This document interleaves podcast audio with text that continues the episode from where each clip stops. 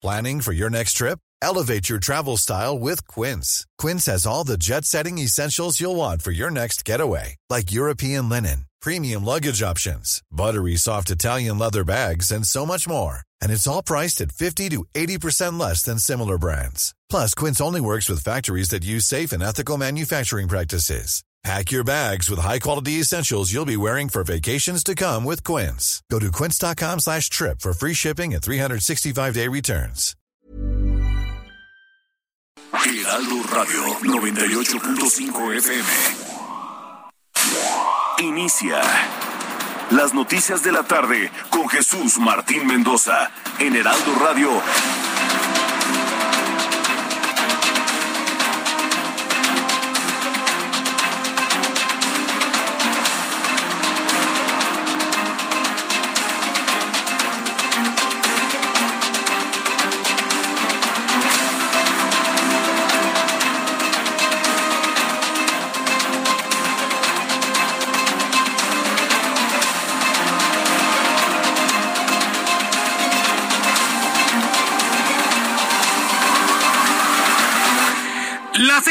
en punto, hora del centro de la República Mexicana. Muy buenas tardes, le saluda Jesús Martín Mendoza.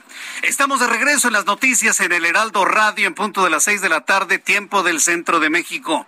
Me da mucho gusto saludar a través de los micrófonos del Heraldo Radio en todo el país, en toda la República Mexicana, en los Estados Unidos, amigos, allá en Chicago, en San Antonio y una gran cantidad de ciudades donde, donde nos escuchan. Comunidades mexicanas en otras partes del mundo, sean ustedes bienvenidos a las noticias de nuestro país y de muchos lugares del mundo. Súbale el volumen a su radio, que a esta hora de la tarde le tengo la información más importante hasta este momento. Bueno, la primera noticia no tiene nada que ver con la política, pero sí con uno de los canales, escuche usted lo que le voy a decir, más importantes precisamente para transmitir no nada más la política mexicana, sino la política estadounidense y la política del mundo. Twitter podría cambiar de mano, sí señor. Finalmente la red social Twitter reveló que ha aceptado la oferta que está poniendo en la mesa Elon Musk de 44 mil millones de dólares para comprar Twitter. Esta red social vilipendiada por muchos, hecha menos por otros. No, hombre, está mejor TikTok. No, hombre, Instagram tiene más seguidores. Facebook sigue siendo la hegemonía. No, Twitter está a punto de desaparecer. Señores, Twitter en manos de Elon Musk se va a convertir en lo que siempre ha sido, en la mejor red social. ¿Por qué le digo que es la mejor red social? Porque todas las demás son para jugar y poner fotos y las fotos de lo que todo el mundo se come. ¿Se ha dado cuenta que en Instagram todo el mundo le toma fotos a los tamales, a los chilaquiles, a la sopa, a la carne, al pollo, a los postres, a los chupes? ¿Se da cuenta usted de eso en Instagram? Que todo el mundo le toma fotos a lo que se va a comer. ¿O todo el mundo sale en bikini? No todo el mundo sale en traje de baño o nadando en sus albercas o publicando atardeceres. No, bueno, Twitter ha tenido la idea de ser precisamente la plataforma de red social en donde políticos, presidentes dan a conocer en primera instancia sus opiniones de todo lo que está ocurriendo en sus entornos. Ahora en manos de Elon Musk, yo le puedo asegurar que se va a convertir en la primera red social del mundo y de la historia ha aceptado Twitter la oferta de Elon Musk por 44 mil millones de dólares. Así que Twitter podría ser parte ya de este gran conglomerado que conforma Tesla para que adquiera finalmente esta compañía. Le voy a tener más detalles de esto, que va a revolucionar sin duda alguna las redes sociales en el mundo. Se lo informaré más adelante aquí en el Heraldo Radio. También le informo esta tarde que este lunes la Suprema Corte de Justicia de la Nación resolvió que el Padrón Nacional de Usuarios de Telefonía Móvil, bautizado como PANAUT, fue declarado inconstitucional porque significa una injerencia arbitraria a la privacidad de las personas. Fíjese nada más, ¿no? La Suprema Corte de Justicia declara inconstitucional el PANAUT, el, eh, es este, este padrón nacional de usuarios de telefonía móvil pero no el presidente anda escudriñando lo que gana un periodista porque eso ni siquiera lo toca la Suprema Corte de Justicia de la Nación. Para que vea, ¿eh? lo que no es parejo es chipotud. Ay, sí, ¿no? La Suprema Corte muy preocupada por los teléfonos celulares que basta usted que llegue usted a un centro comercial, da su número celular y luego le andan vendiendo la base de datos a quien se le ponga enfrente. Eso es lo que hacen. A mí me han hablado, por ejemplo, de tiendas que jamás en la vida me hubiera imaginado visitar y ahí me están hablando para ofrecer los servicios. Claro, vendieron las bases de datos. Por su, ah, eso, todo esto va a ser ilegal, todo esto es inconstitucional. Ah, pero no un presidente esté escudriñando lo que gana un periodista, porque eso ni se mete la Suprema Corte de Justicia de la Nación. Increíble, pero bueno, ya lo platicaremos también más adelante aquí en el Heraldo Radio. El presidente nacional del Movimiento de Regeneración Nacional, el señor Mario Delgado, informó que esta semana estará lista la denuncia penal contra 223 diputados que votaron en contra de la reforma eléctrica. ¿Qué? ¿Los quieren meter a la cárcel o qué? Ay, Mayito. ¿Quieres meter a 223 diputados a la cárcel y luego dices que no persigues y que no es venganza, pero que los quieren meter a la cárcel? Ese es el partido que gobierna este país, que dice una cosa y hace otra. Bueno, pues hoy Mario Delgado afirmó que ya está lista la denuncia penal contra 223, sí, penal, ¿eh? Para meterlos a la cárcel, que votaron contra la reforma eléctrica, pero se recolectarán firmas de los ciudadanos durante dos semanas para que el documento sea respaldado por el pueblo. El pueblo es López Obrador, Mario Delgado, hombre, por favor, no te hagas. El pueblo es López Obrador. Cuando cada vez que digan el pueblo es López Obrador, ya. Quitémonos ya de, ese tipo de ingenuidades, ¿sí? Cuando dicen el pueblo, se están refiriendo al presidente de México. ¿Cuál respaldado? Es más, aquí pongo mis manos, ven y ponme las esposas porque yo también soy traidor a la patria. ¿Cómo ves, Mario? Ya sabes dónde estoy aquí en Insurgente Sur. Aquí pongo mis dos manos y ven a poner las esposas y llévame a la cárcel porque también soy traidor a la patria. Y así muchos vamos a poner nuestros puños. Ya estuvo suave de payasada, señores. Vámonos a, pongámonos a trabajar en favor del país. Estuve una semana con dos días fuera, pero andaba yo leyendo todos los despropósitos que han sucedido en este país, verdaderamente increíble. Pero en fin, Mario Delgado quiere meter a los 223 diputados a la cárcel, a ver si es cierto, a ver de qué cuero salen más correas. Por lo pronto, hoy le digo a Mario Delgado, ven aquí a mi oficina a ponerme las esposas, Mario Delgado. Órale, quiero ver que efectivamente se haga eso. Una jueza séptima de distrito en materia administrativa en la Ciudad de México emitió una suspensión definitiva que le ordena a la Secretaría de Educación Pública no aplicar las reglas de operación de la Escuela es Nuestra para 2022 y con ello mantener el programa de escuelas de tiempo completo. Qué bueno, finalmente se está haciendo justicia en este tema. También lo platicaremos más adelante aquí en el Heraldo Radio. Bueno, esta semana todos verdaderamente impactados por lo ocurrido por con Devani Susana Escobar Basaldúa. Bueno, pues Mario Escobar, quien es el papá de Devani, reveló que en uno de los últimos videos donde fue captada la chica de 18 años con vida, la joven ingresa sola al motel Nueva Castilla, lugar donde fue encontrada sin vida. La Fiscalía de Nuevo León detalló que se investigará el caso como un feminicidio. Mira, esto es muy importante, ¿eh? porque en el momento en que la Fiscalía ha decidido y ha declarado investigar el caso como un feminicidio, están dando entonces carpetazo a la idea de un accidente, de que la chica en la noche iba caminando, no se dio cuenta y se cayó en un pozo. Y al caerse se pegó en la cabeza. Están desechando la hipótesis del accidente donde Devani se cayó solita a un pozo y ahí quedó finalmente fallecida. Bueno, pues ya finalmente lo van a investigar como feminicidio, pero mire que ha sido el papá, don Mario Escobar, ¿eh? el que ha insistido con energía, con coraje, con frustración, con impotencia pero lo hemos tenido como un actor fundamental en esta triste historia. También informo que el gobierno federal presentó un recurso de queja contra la suspensión provisional con la que un juez frenó temporalmente la construcción del tramo 5 sur del tren Maya. Está suspendido. Y hoy precisamente platicando precisamente con Arturo Islas, uno de los ambientalistas que fueron plantados por el presidente de la República, Andrés Manuel López Obrador, los plantaron porque no iba a Derbez, entonces como no iba a Derbez, plantaron a, a los otros ambientalistas, artistas y científicos, hoy reveló que este tramo no lo está haciendo el ejército, sino que está a cargo de Grupo México de Germán Larrea. Esto se reveló hoy en el Heraldo Televisión. Más adelante también le voy a dar más detalles de esto que ocurrió hoy a las afueras del Palacio Nacional. Les recuerdo que estamos a través de las redes sociales, también además de la gran plataforma de emisoras de radio del Heraldo Radio en toda la República Mexicana. Estamos en la plataforma de Twitter, estamos en la plataforma de YouTube, canal Jesús Martín MX, estamos en nuestra página de internet www.heraldodemexico.com.mx y en nuestra aplicación del Heraldo de México. Hoy Claudia Sheinbaum, jefa de gobierno de la Ciudad de México, afirmó que los delitos de homicidio doloso y robo de vehículo con y sin violencia tuvieron una disminución constante, dijo ella, en 2018. Los homicidios, comentó, disminuyeron en un 64%. Por su parte, el robo de vehículos estipula decrecieron un 67%. Son datos que ha dado a conocer la jefa de gobierno.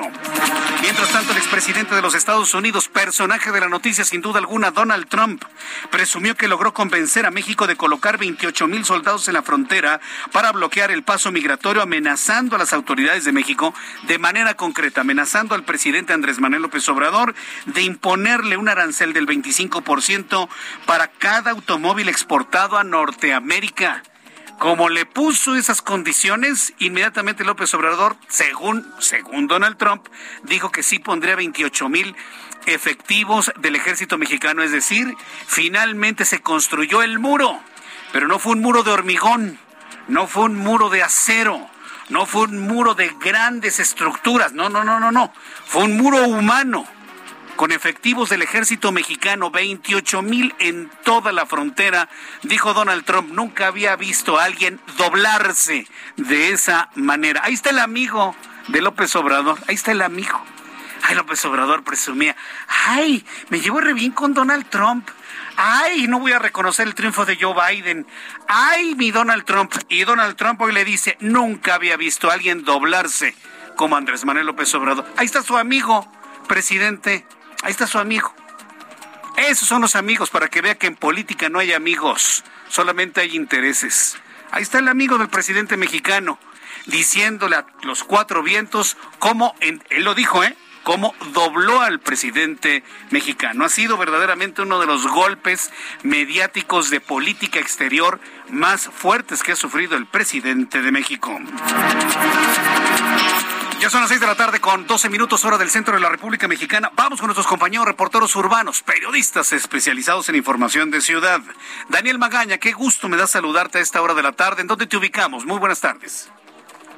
¿Qué tal, Jesús Martín? Muy buenas tardes. Con información vehicular para las personas que pues, se disponen a utilizar la zona del tramo de José Vasconcelos, este tramo del circuito interior, pues ya el día de hoy muchas personas regresaron a las actividades cotidianas y esto pues empieza a pues, reflejarse en el tránsito vehicular ya una tarde pues nublada, han empezado a caer algunas gotas de lluvia y hay que tomar esto en cuenta y para poder incorporarse un poco más adelante hacia la zona de la avenida, eh, pues ya la avenida Revolución, es en donde encontramos los mayores conflictos vehiculares, las inmediaciones de la embajada pues, de Rusia en este tramo pues conflictivo debido a los semáforos en operación. Una vez que se rebasa la avenida Benjamín Franklin ya el avance es un poco mejor para trasladarse hacia la zona también del viaducto. Ahora bien quien utiliza el tramo de la avenida Patriotismo pero para ingresar hacia la zona del circuito bueno pues algunos tramos del circuito ya empiezan nuevamente a cambiar a volverse reversibles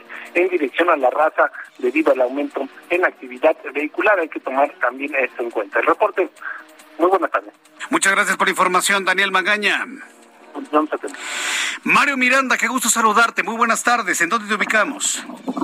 ¿Qué tal, Jesús Martín? Buenas tardes. Pues nos encontramos en el circuito anterior y es que en estos momentos se llevó a cabo un bloqueo por integrantes de varias comunidades indígenas. Son aproximadamente 50 personas las que se encuentran manifestándose aquí en las inmediaciones del aeropuerto, muy cerca de la colonia Peñón de los Baños. Recordarás que estas personas de la comunidad indígena fueron los que pues mantuvieron durante varios meses un bloqueo, se este, hicieron un campamento aquí en la avenida Juárez y el eje central. El día de hoy por la mañana fueron retirados, por lo cual están manifestándose en las inmediaciones del aeropuerto. Estas personas pues piden que se les otorguen espacios públicos para la venta de sus artesanías. En estos momentos ya fueron encapsulados por los elementos de la Secretaría de Seguridad Ciudadana pero la afectación vial es enorme para todos los automovilistas que se dirigen en dirección hacia el aeropuerto capitalino. Muchas gracias por la información, Mario Miranda. Seguimos pendientes, buenas tardes. Seguimos pendientes, muy buenas tardes. Son las seis de la tarde con 14 minutos hora del centro de la República Mexicana. Escucha usted el Heraldo Radio. Yo soy Jesús Martín Mendoza acompañándole nuevamente con las noticias a esta hora de la tarde. Y en este día, hoy 25 de abril, ¿qué es lo que sucedía en México y el mundo? Abraham Arreola. Amigos, bienvenidos. Esto es un día como hoy. En la historia, 25 de abril, 1859. En Egipto comienza la construcción del canal de Suez. ¿Cómo la ves? Que no es de nuez. 2006. El futbolista Zinedine Zidane anuncia su retirada de los campos de fútbol. Además, hoy es el Día Mundial del Paludismo, también es el Día del ADN, es el Día Mundial de la Lucha contra el Maltrato Infantil y es el Día Internacional del Delegado. Amigos, esto fue un día como hoy en la historia. Muchas gracias. Muchas gracias, Abraham Arreola, por las efemérides del día de hoy. Felicidades a quienes cumplen años en este día. Hoy es cumpleaños de Gabriela Prieto, mi compañera de los deportes en el Heraldo Televisión. Gaby Prieto, que la pases muy bien, muy feliz con tu familia. Pásala, pero de lujo. Así que muchas felicidades a Gabriela Prieto hoy día de su cumpleaños. Felicidades a quienes cumplen años en este 25 de abril. a nombre de todo este gran equipo, muchas felicidades. Por cierto, quiero decirles que en este momento varias personas me han estado diciendo o me han estado comentando, algunos me han estado reclamando lo que dije de Instagram. Perdón, señores, pero es la verdad. ¿Qué suben a Instagram? A ver qué fotografías suben. La comida. Miren lo que me voy a comer. Mi querido Manuel Zamacona, por cierto, un agradecimiento a Manuel Zamacona y a Carlos Allende que estuvieron acompañándole en la radio, pero mi querido Manuel Zamacona, una de sus frases ya conocidísimas en Instagram es comper, ¿no? Y pone acá unas super enchiladas gratinadas, ¿no? Y luego pone comper, ¿no? Y le pone sus tacos al pastor, ¿no? O comper, ¿no? Y pone ahí sus, sus sushis y no sé qué tantas cosas más. Para eso sirve Twitter para fotografías de bikinis, de trajes de baño, de, vacaciones y de comida. ¿Sí o no? A ver, que alguien me diga que me equivoco. Si de repente yo estoy viendo Instagram y digo, ay, ya no quiero ver más. Nada más me antojan y, y uno no, ni está en esos lugares ni sé cómo lo que uno quisiera, ¿no? Entonces, mejor ya, ya no lo veo. ¿Y por qué le comento esto? Porque la primera noticia que vamos a platicar al ratito es que Twitter va a tener seguramente un nuevo dueño ya Twitter aceptó la oferta de Elon Musk y yo le puedo asegurar, es el rey Midas, Elon Musk, para que usted me lo entienda de esa manera. Es el rey Midas de estos tiempos. Pero bueno, antes de ir a esa información, vamos a revisar las condiciones meteorológicas para las próximas horas. El Servicio Meteorológico Nacional, que depende de la Comisión Nacional del Agua, nos informa sobre las condiciones que habrán de prevalecer durante las próximas horas. El Servicio Meteorológico Nacional, pues, nos informa que vamos a seguir con la condición de intensa sequía. Sin embargo, tenemos frente frío número 45, canales de baja presión, inestabilidad de niveles altos, eh, habla de Lluvias torrenciales en Nuevo León y en Tamaulipas, lluvias intensas en Coahuila y San Luis Potosí, vientos de hasta 80 kilómetros por hora en esta región. Vaya, tendremos sí fenómeno de intenso calor, pero al mismo tiempo seguiremos teniendo todo este fenómeno de lluvias en la República Mexicana. Este lunes, Frente Frío 45, impulsado por una nueva masa de aire frío, se desplaza sobre el norte y noreste de México, va a interaccionar con un canal de baja presión y con inestabilidad de niveles altos de la atmósfera. Va a originar lluvias puntuales torrenciales acumuladas en 24 horas de hasta 250 milímetros. Prepárese porque va a llover de manera intensa en el norte del país. Nuevo León y Tamaulipas, fundamentalmente. También lluvias muy importantes en San Luis Potosí. Dice el Servicio Meteorológico Nacional que se prevén descargas eléctricas, granizadas, rachas de viento de hasta 80 kilómetros por hora en Coahuila, Nuevo León, Tamaulipas, San Luis Potosí.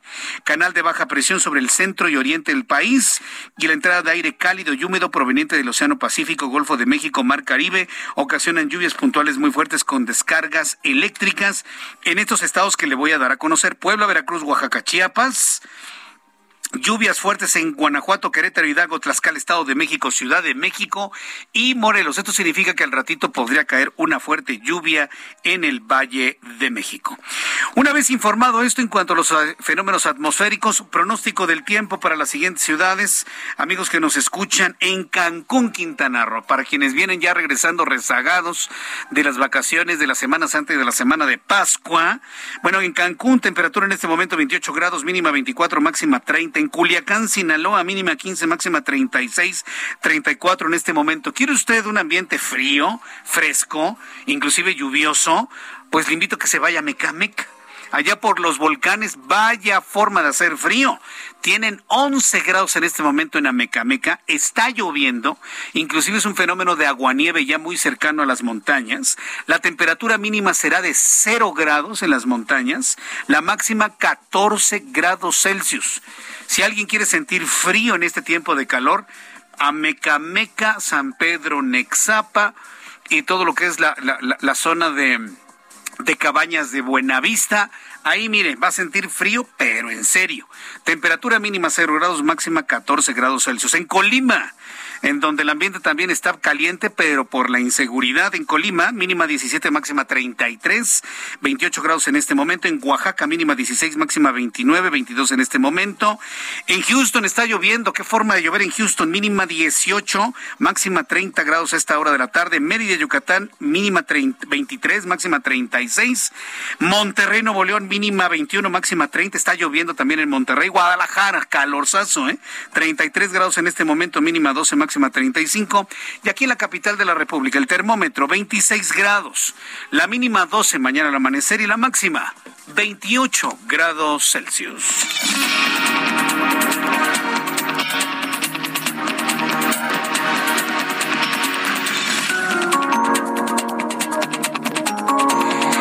Ya son las 6 de la tarde con 20 minutos hora del centro de la República Mexicana. Quiero decirle que yo en lo personal siempre le tuve mucha fe a Twitter, siempre, siempre, siempre. Yo, yo soy de, de, Twitter o Twitter, como algunos le dicen, porque dicen, no, es que así se pronuncia Jesús Martín, Twitter, bueno, está bien, Twitter o Twitter. Yo la verdad siempre le he tenido mucha fe por encima de Instagram, por encima de Facebook, por encima de TikTok aunque TikTok es la plataforma de los centennials y de los millennials, quienes nos dedicamos a la información y a conocer de primera mano la información, Consultamos Twitter. No hay vuelta de hoja. Sabiendo eso, Elon Musk puso en la mesa 44 mil millones de dólares. El dueño de Tesla. Elon Musk, catalogado como el hombre más rico del mundo, aseguró que invirtió en Twitter porque ve el potencial que la plataforma presenta para ser la de mayor libertad de expresión en el mundo. Yo abro aquí un paréntesis. Nada más hay que recordar cómo le quitaron cómo le quitaron eh, el Twitter a Donald Trump. Eso de la libertad de expresión, bueno, podríamos todavía ponerlo un poquito en duda. Tengo la línea telefónica Piso, usted lo conoce, súbale el volumen a su radio. Emilio Saldaña, quien es un gran conocedor de tecnología. Estimado Emilio, qué gusto saludarte, bienvenido, muy buenas tardes. Al contrario, Jesús Martín, qué gustazo saludarte y a tu audiencia y qué temazo traemos el día de hoy. Sin duda alguna, ¿para qué quiere Elon Musk Twitter? Pues muy buena la postura porque además en el planteamiento que tú haces hace Elon Musk la promesa de reparar la herramienta más avanzada que la humanidad ha desarrollado para la libertad de expresión, pero que tiene algunos defectos que él está dispuesto a reparárselos. Pero, ¿cuál es el interés de involucrarse en Twitter y no comprarle al, a, comprar Facebook o inclusive hacer una red social propia? ¿Por qué comprar Twitter?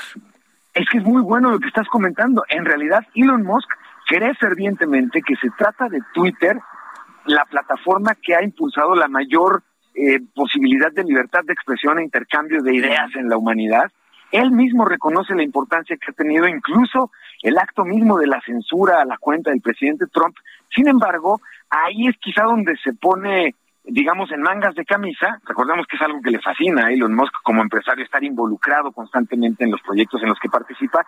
Y ahí lo que él dice es, no se vale que a personalidades como el presidente Trump lo hayamos sacado de la, de la plataforma. Es decir, si es una plataforma tan fantástica para la libertad de expresión, los ejercicios de censura no deberían estar permitidos. Obviamente, quizá ahí yo pienso, señor, que un poco de manera reduccionista, él está omitiendo lo mucho que se ha esforzado en todas las plataformas, Twitter incluido, por controlar el discurso de odio y el discurso tóxico al tiempo que se trate de preservar hasta donde sea posible eh, los, los ejercicios de la libertad de expresión, que hay muchos retos y que no les ha salido todo el tiempo bien, yo coincido, pero creo que creo que ahí es donde quizá Elon Musk tiene una postura demasiado libertaria para lo que se estaría esperando, señor. Sí, bueno, yo, yo te diría, tendría una posición inclusive hasta, desde algún punto de vista, hasta ingenua, pero bueno, dame oportunidad, Pisu, de ir a los mensajes comerciales y regreso contigo para poder visualizar en tu experiencia de Twitter y de las redes sociales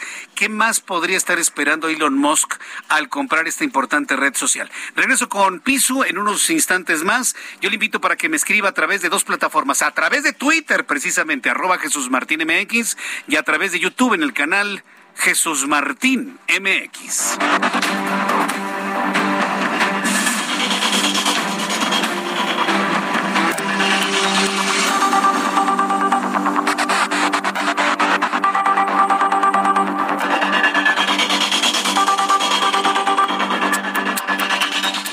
Escuchas a Jesús Martín Mendoza con las noticias de la tarde por Heraldo Radio, una estación de Heraldo Media Group. Heraldo Radio, la HCL se comparte, se ve y ahora también se escucha.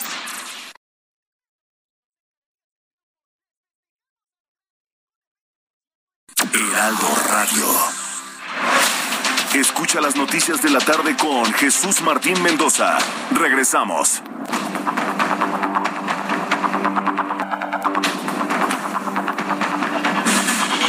6 de la tarde con 30 minutos, hora del centro de la República Mexicana. 6 con 30. Le saluda Jesús Martín Mendoza a través de la gran plataforma del Heraldo Radio con las noticias a esta hora de la tarde. Estoy conversando con eh, nuestro querido amigo Emilio Saldaña Pisu, analista en tecnología, uno de los más de los más eh, fuertes conocedores de la tecnología y las redes sociales en nuestro país. Estimado Pisu, la pregunta de todo esto es Además de toda esta idea de la libertad de expresión que Elon Musk está viendo en Twitter para comprarlo con un monto de 44 mil millones de dólares, aquí la pregunta es, además de ser un un visionario y un idealista, porque finalmente eso es Elon Musk, también es un empresario y tiene que recuperar esos 44 mil millones de dólares e inclusive duplicar la ganancia. ¿Cómo es el modelo de negocio de una plataforma como Twitter y, y- y cuánto tiempo podría tardarse Elon Musk en recuperar y duplicar? Bueno, no duplicar, pero sí empezar a ganar siendo el dueño de una plataforma como es Twitter. Le das, le das, yo creo que al clavo, señor, en la, en el cuestionamiento, porque en efecto, desde la visión de negocios que Elon Musk ha planteado para la adquisición de Twitter, hay varios modelos de negocio que han estado explorando. Hoy mismo, Twitter tiene en pruebas en Estados Unidos, Canadá y el Reino Unido una versión de la plataforma que se llama Twitter Blue, como de azul en inglés, Twitter Blue. Esta es una versión por la que pagas tres dólares al mes y tiene algunas características como la integración, por ejemplo, de cuestiones de criptomonedas y NFTs que tú has platicado en tu programa al respecto de estos nuevos activos digitales. Eh, tiene la posibilidad de que tu cuenta sea verificada una vez que estás haciendo este pago y uno de los planteamientos que Elon Musk había comentado en un par de entrevistas y que analistas han retomado, señor, es la posibilidad 100% de visión de negocios de que Elon Musk dijera, oigan, son 340 millones de usuarios a nivel mundial. Por cierto, uno de cada cuatro usuarios en, el mundo de Twitter sigue a Elon Musk y el cuestionamiento de Elon es, ¿qué pasa si cobramos un dólar al mes por el uso de la plataforma? Estaríamos ingresando 340 millones de dólares líquidos cada mes a la plataforma por el puro uso. Y este es al mismo tiempo que una de las visiones de negocios que, que se han estado planteando, el uso e integración misma de criptomonedas sería una de las líneas muy relevantes o que incluso generan mucho entusiasmo, pero al mismo tiempo, señor, como podrá escuchar nuestra audiencia, pues en la posibilidad de que el pago de la, de que la plataforma dejara de ser libre y pagáramos un dólar al mes, que Elon es conocido por este tipo de acciones, preocupan justamente por el uso que le hemos dado hasta el día de hoy a la plataforma y preocupa que una muralla, digamos, de pago pudiera en un momento dado revertir el todo lo que hemos visto en términos justamente de difusión de contenidos masivo y de manera muy orgánica. Claro, yo creo que mucho de la respuesta a esto, Piso, eh, es una percepción personal, estará en función de cómo lo promueva el propio Elon Musk, porque si a mí me dicen, con base en la información que se ha dado a conocer de este procedimiento, eh, donde Elon Musk va a mejorar el algoritmo de Twitter para eliminar todos los bots. Si a mí me dicen, ¿sabes qué? Twitter te va a costar un dólar al mes, pero ten la seguridad de que no va a venir Martínez o Ramírez con una granja de bots a estarte fregando, o yo sí los pago, ¿eh? Totalmente de acuerdo. Bueno, eso incluso tendrá mucho la explicación, señor, del 38% adicional a los valores de las acciones que le está ofreciendo con la operación Elon a los actuales accionistas. A partir de que él anunció su intención de comprar la plataforma, la compra de acciones inicial del 9.2% y justamente esto que tú acabas de mencionar, su intención de hacer de código abierto, es decir, que todo el mundo tenga acceso técnicamente a conocer cómo funciona y cómo deciden los sistemas de Twitter las suspensiones de las cuentas, la cancelación de un tweet o de una cuenta en particular y que a partir de que sea abierto todos puedan colaborar, ahí es donde está justo mucho lo que lo que hoy estamos viendo incluso reflejado en un valor que toda la mañana en las acciones de Twitter se fueron creciendo hasta el cierre mismo de operaciones de la bolsa junto con el anuncio definitivo de la compra. Me pareció un movimiento más magistral de eso, señor. Entonces, digamos, ya este, nada más son menudencias lo que queda. Finalmente ya Elon Musk ya compró Twitter entonces. Ya, ya compró Twitter. De hecho, hoy tuvieron una reunión ya con la junta directiva y la intención es elaborar un documento que detalle cuál sería el camino de la compra final, cómo cerrarán la operación, cuál será el camino para retirar a Twitter de su cotización en la bolsa y cuáles serán algunas de las primeras acciones que se estarían esperando por parte de Elon Musk. Creo que una de ellas va a tener que ver e, inevitablemente, señor, con insertar parte de sus equipos técnicos de trabajo a los equipos técnicos de, Twitter. Ahí quizá es donde empezaremos a ver los cambios más relevantes para los usuarios. Muy bien. De hecho, ya empezamos a ver desde este fin de semana cambios importantes en la configuración de la imagen de Twitter. Ya las imágenes son más grandes, los textos están más extendidos en la pantalla, las fotografías más, más visuales, los videos más eficientes. ¿Ya lo notaste ese cambio en Twitter? Y sabes que un cambio importantísimo, señor. Elon Musk venía prometiendo y cuestionando la posibilidad de tener un botón para editar los tweets ya publicados, algo que se ha pedido desde la creación de la plataforma y que Twitter se había negado. Con la presión que Elon Musk generó al generar una encuesta al respecto de esta pregunta, Twitter tuvo que declarar que ya trabajaban en un botón de edición y todo indica estarán empezando a habilitar este botón en todos los países porque ya está incluso en pruebas en este servicio que comentábamos de Twitter Blue. Habrá que darle seguimiento. Es un honor platicar contigo estos acontecimientos. Es un gran momento para estar vivo y tuiteando, señor. Sin duda alguna. Bueno, pues se promete con, la mano del rey Midas, Elon Musk, promete que va a ser la, primera red social en muy, muy poco tiempo. Bueno, pues eh, Pisu, muchísimas gracias por estar con nosotros aquí en el Heraldo Radio. Un fuerte abrazo y te escuchamos en tus programas, querido Emilio Saldaña. Gracias por participar el día de hoy. Un placer, queridísimo. Muchas gracias. Hasta pronto, que te vea muy bien. Es Emilio Saldaña, analista en tecnología. Elon Musk es dueño de Twitter ya a partir de este momento. A mí me encantan estos dos asuntos. Lo del algoritmo, lo del algoritmo para quitar bots. Sí, sí, sí. Se les acabó la chamba a Martínez y a Ramírez. Se les acabó. Se va a acabar. Ya. Qué bueno. Tenían ahí a cada personaje más violentos. Y aparte, cobardes, ¿no? ¿Sí? Los bots, claro. ¿sí? Eso por un lado. Y, el otro asunto, el del botón de edición, eso me encanta, porque mire, como lo dicen por ahí, hasta el mejor cazador se le va la liebre. Entonces, de repente, que falta una coma, que falta un. ¿Cómo se llama? Un, acento, que falta una mayúscula, que hay un problema de que hay un problema de sintaxis en algún texto, porque, híjole, luego no falta el... Eh, yo conozco un individuo, bastante feo, por cierto, no voy a decir su nombre, pero sabe perfectamente que la, que la forma que tiene para fastidiar, es Chairo para empezar, ¿no? Que la forma que tiene para fastidiar es, te faltó una coma, ¿eh? Te faltó un acento, bueno, pues se le acabó al feo también, se le acabó al feo.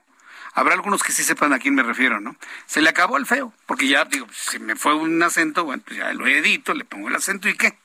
Y no pierde uno los likes, no pierde uno los... Eh, eh, eh, los retweets o el tweet con comentario, la cita con comentario. La verdad es que me parece que es una muy, muy buena idea. Pues bienvenido. A mí siempre me ha gustado Twitter y ahora que lo compró Elon Musk, pues me gusta más. Yo le invito para que me dé sus comentarios a través de Twitter, arroba Jesús Martín MX, y a través de YouTube en el canal Jesús Martín MX. Son las seis de la tarde con 38 minutos hora del centro de la República Mexicana. ¿Con quién vamos, me dices? Vamos a entrar en comunicación con nuestra compañera Elia Castillo, quien es reportera del Heraldo Media Group. Presentará el Movimiento de Regeneración Nacional una denuncia penal no, no una denuncia administrativa, no una denuncia penal para meterlos a la cárcel ante la Fiscalía General de la República contra los diputados que votaron en contra de la reforma eléctrica. Mire, yo no soy diputado, sí, pero tampoco me gustaba la reforma que le entregaba a Manuel Bartlett toda nuestra electricidad. Y lo dije al principio y lo vuelvo a decir. No, no, hay, no han venido, ¿eh? Han pasado 39 minutos del programa y todavía no viene aquí la policía, la fiscalía a ponerme las esposas y llevarme preso, sí, por traidor a la patria. Que a mí también me pongan las esposas. Por supuesto. Vamos a escuchar a Elia Castillo con esta idea que trae ahora el Movimiento de Regeneración Nacional. Adelante, Elia, gusto en saludarte. Muy buenas tardes, Jesús Martín, te saludo con gusto a ti al auditorio. Pues así es, el presidente nacional de Morena, Mario Delgado, anunció este lunes que sí presentará una denuncia penal ante la Fiscalía General de la República en contra de los 223 diputados federales del PAN, PRI y PRD y Movimiento Ciudadano que votaron en contra de la reforma eléctrica del presidente Andrés Manuel López Obrador. Anunció que también saldrán a la calle a recolectar firmas de los ciudadanos que avalen el recurso que será presentado formalmente a más tardar en un mes. En conferencia de prensa, el dirigente de Morena señaló que de acuerdo con sus abogados es viable la presentación de la denuncia eh, que se sustenta en la, en la violación al artículo 123 del Código Penal Federal que tipifique el delito de traición a la patria. Así es como dijo, presentarán esta denuncia penal que quedará lista esta misma semana para presentarla a, la ciudadano, a los ciudadanos, explicarla y durante tres semanas recolectar estas firmas para que los ciudadanos la suscriban y luego de ello presentar, eh, presentarla ante la Fiscalía General de la República. Pero te invito a que escuchemos parte de lo que comentó Mario Delgado durante esta conferencia de prensa. Hemos consultado a nuestros abogados y coinciden en que sí podemos presentar una demanda por el delito de traición a la patria, sustentado en el artículo 123 del Código Penal Federal, contra los 223 legisladores que votaron en contra de una reforma que trataba de regresarle la soberanía del sector eléctrico a nuestro país. Pero como somos un movimiento siempre de la gente, como Morena es simplemente un instrumento de lucha y organización del pueblo de México, vamos a acompañar esta denuncia penal con la gente que nos quiera acompañar. Martín, pues esto fue lo que dijo el presidente nacional de Morena y como comentabas hace un momento, pues al ser cuestionado sobre si el objetivo es encarcelar a los 223 diputados de oposición que votaron en contra de esta iniciativa presidencial, bueno, pues dijo que será el juez quien determine lo conducente, que ellos presentarán esta denuncia y pedirán que se investigue y que, y que se vaya hasta las últimas consecuencias, porque dijo, lejos de coyunturas políticas, el juicio de la historia es insalvable. Esto fue lo que dijo el presidente nacional de Morena y te comento que simultáneamente la fracción parlamentaria del PAN, a través de su vicecoordinador Jorge Triana, presentó una demanda civil y una denuncia penal, la primera eh, ante el Poder Judicial y la segunda ante la Fiscalía General de la República, en contra de Mario Delgado y también de la secretaria general Citlali Hernández por la campaña de odio que que, que promueven en contra de estos legisladores de oposición que votaron en contra de la reforma eléctrica. El legislador panista pues señaló que eh, los, los señalamientos que ha hecho el presidente nacional de Morena, así como la secretaria, bueno, pues están poniendo en riesgo la integridad de los legisladores. Señaló además y recordó que los legisladores eh, están protegidos por la Constitución y no pueden ser reconvenidos en su voto, así que pues simplemente por este artículo tampoco la denuncia de Mario Delgado podría eh, pues podría proceder. Sin embargo, bueno, hay que esperar a lo que eh, señale la fiscalía en el momento de que se presente esta denuncia penal. Correcto, muchas gracias por la información, Elia. Muy buenas tardes. Hasta luego, muy buenas tardes. ¿Sabe lo que es esto? Lo que dice Mario Delgado. A mí me da mucha pena. Yo creía en Mario, Mario Delgado, inclusive lo veía cerca de Marcelo Ebrard, pero este nivel de abyección, aunque se me enojen, ¿eh? Este nivel de abyección de Mario Delgado al presidente, ¿quién sabe qué, qué tendrá Mario Delgado que le hace tanto la barba al presidente para decir lo que quiere oír? Realmente me ha dejado pues muy decepcionado de Mario Delgado. La verdad yo sí creía en Mario Delgado y creo, creo que es un buen estratega, es, fue un buen secretario de finanzas en el gobierno de la Ciudad de México pero pues el querer quedar bien con López Obrador, el que no lo exhiban, e, e, el querer aparecer en el medio, lo ha hecho verdaderamente caer a un nivel verdaderamente lamentable. Se lo digo así claramente, ¿no? Mario Delgado sabe perfectamente bien el concepto que yo tengo de él. Pero con estas declaraciones, verdaderamente me decepciona de una manera impresionante. ¿Por qué? Porque yo conocí a Mario Delgado cuando disentía de los gobiernos.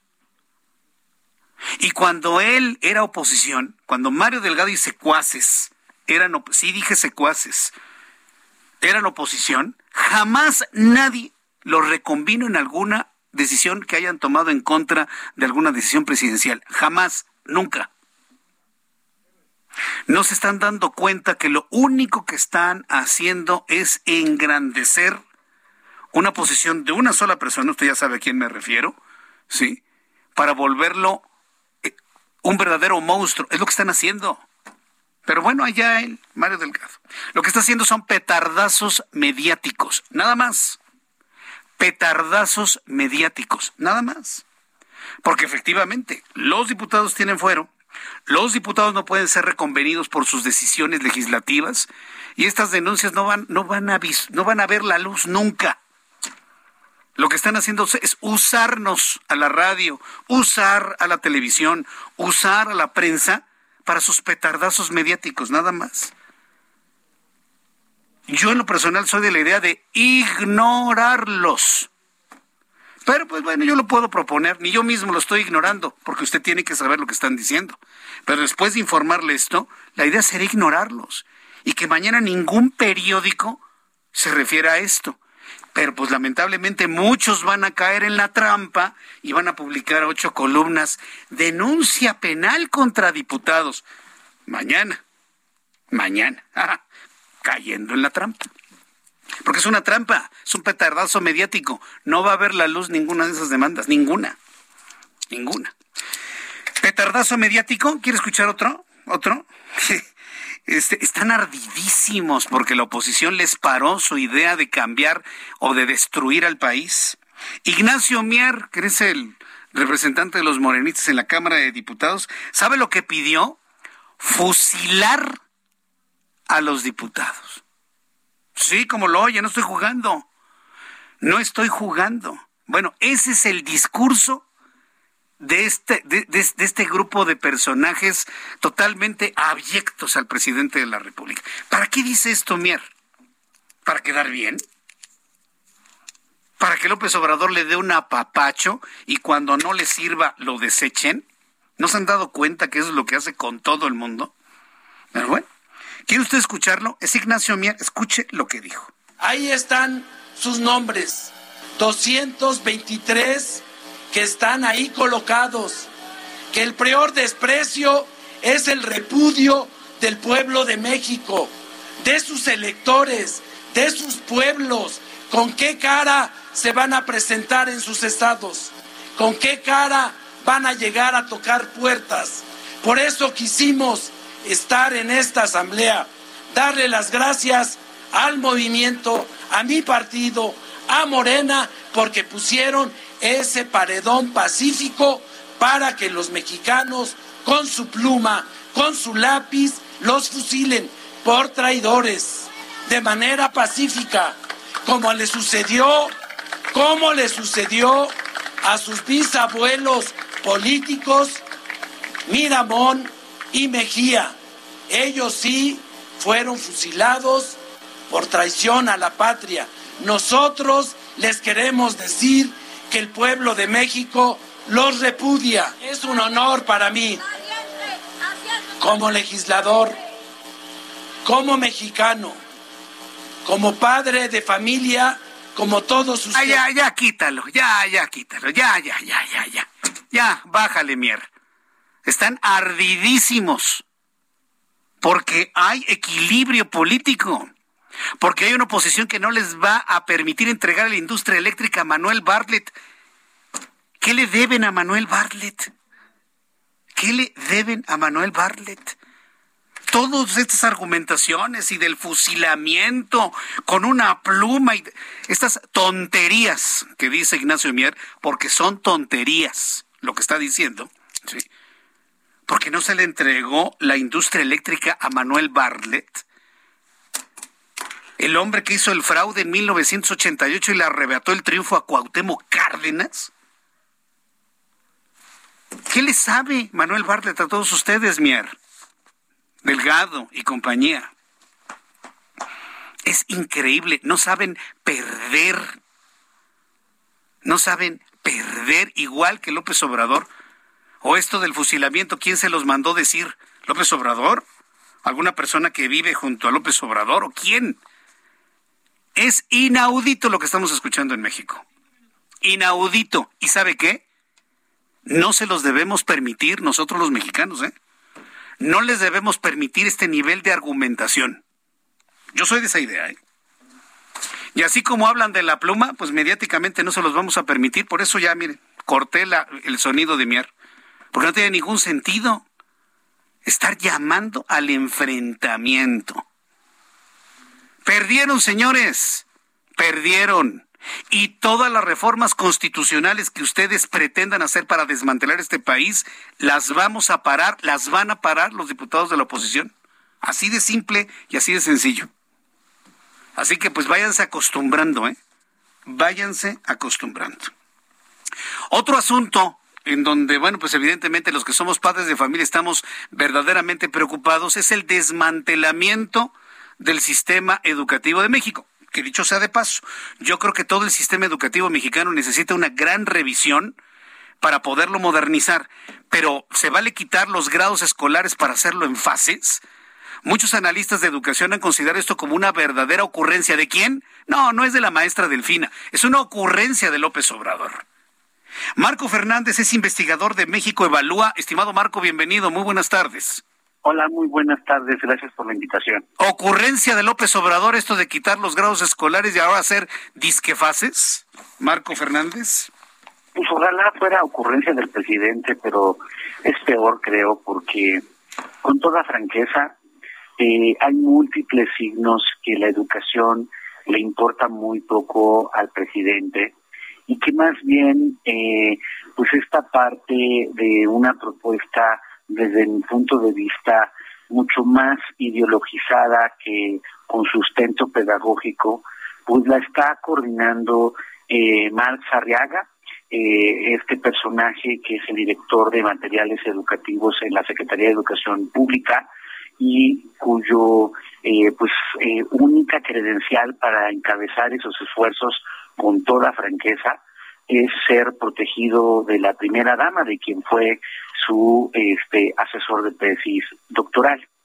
Cuando uno observa la propuesta Jesús, por un lado dicen, bueno, a ver, hay que reconocer que en el sistema educativo hay grados eh, distintos de alcance de los aprendizajes que tienen los chicos y que por esos grados distintos uno lo que tiene que hacer es reorganizar el sistema educativo para que permita a partir de estas denominadas fases la eh, posibilidad de, por ejemplo, no sé, un chiquillo que, este, que eh, por su edad tendría que estar en segundo de primaria, pero por los alcances que tienen en sus aprendizajes está un poco más adelantado y por lo tanto este se le coloca se le colocaría en el equivalente hoy a tercero de, primaria pues entonces ya estaría ya no en la fase en lo que le llaman la fase eh, eh, cuatro ya no eh, en la fase denominada fase tres. Esto de tratar de abrir estas posibilidades este, se observa ya, por ejemplo, en otros sistemas educativos como el finlandés o el canadiense. Pero respecto al caso mexicano, hay varios asegúnes que inmediatamente saltan respecto a este replanteamiento y que es importante para las mamás, para los papás, para el público en general que nos escucha, entender el porqué de la crítica. Por un lado, viene esta idea eh, que eh, ligada con esto de las fases, a que eh, supuestamente lo que se tiene que hacer es terminar con la evaluación estandarizada bajo el argumento eh, falso, pero eso es lo que dicen, que no se toma en consideración el contexto de las distintas escuelas y que hay una demanda generalizada del magisterio por una denominada formación comunitaria y no una formación de los individuos que porque eso es una herencia neoliberal. A ver, vámonos por partes. Bueno, eh, eh, eh, vamos precisamente a hablar de esas partes después de los anuncios. Eh, Francisco, Marco Fernández, perdón. Voy, tengo que ir a los anuncios y regreso enseguida con, con esto. Estamos conversando con Marco Fernández, investigador de México Evalúa. Voy a los anuncios y regreso enseguida con esta segunda parte que la entrevista con Marco Fernández, un resumen de noticias, actualización de números de COVID, mucho más aquí en el Heraldo Radio. No se lo pierdan.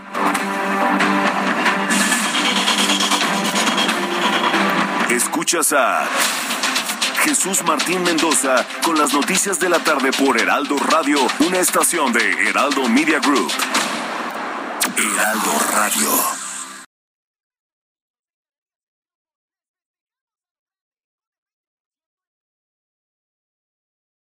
Heraldo Radio. La HCL se comparte, se ve y ahora también se escucha. Escucha las noticias de la tarde con Jesús Martín Mendoza. Regresamos.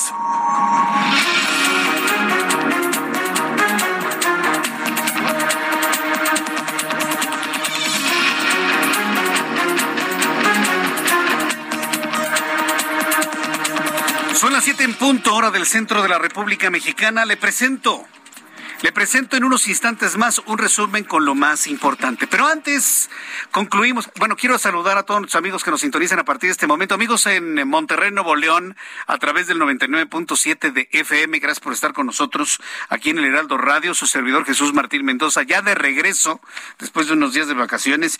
Y vaya qué semana tan triste allá en Monterrey, Nuevo León y municipios eh, conurbados. Ya lo platicaremos un poco más adelante y, voy a necesitar el punto de vista de nuestros amigos que nos escuchan en Monterrey, en Escobedo, en Guadalupe, en San Pedro, todo el problema de la, de la inseguridad y desaparición de mujeres y asesinato de mujeres. Ahorita lo platicamos. Pero antes estamos conversando con Marco Fernández, investigador de México Evalúa, y hablamos precisamente sobre esta idea esta porque es una, apenas una propuesta para cambiar de grados a, fases. Entonces, nos explicabas, Marco Fernández, nos quedamos en eso. ¿Qué es lo que tenemos que considerar de esta todavía propuesta? Pues mira, de entrada, dentro de los múltiples retos y cosas que no ha respondido la autoridad, es cómo reorganizas el sistema educativo, la capacitación y la formación de los docentes para poder hacer eh, posible esta convivencia en el aula de alumnos con, eh, con edades distintas, pero con niveles de aprendizaje eh, similares, mismos que además dice la propuesta que ya se debe de abandonar la evaluación diagnóstica, pero las evaluaciones estandarizadas, pero no tienen una propuesta de entonces cómo evaluar justo lo que ellos denominan diálogo, que es otra eh, otro eufemismo para no querer hablar de cuántos son los logros de aprendizaje. Y aquí Jesús, este punto es importante, porque si tú por un lado estás diciendo que quieres reconocer que hay distintos grados de aprendizaje que tienen los chicos.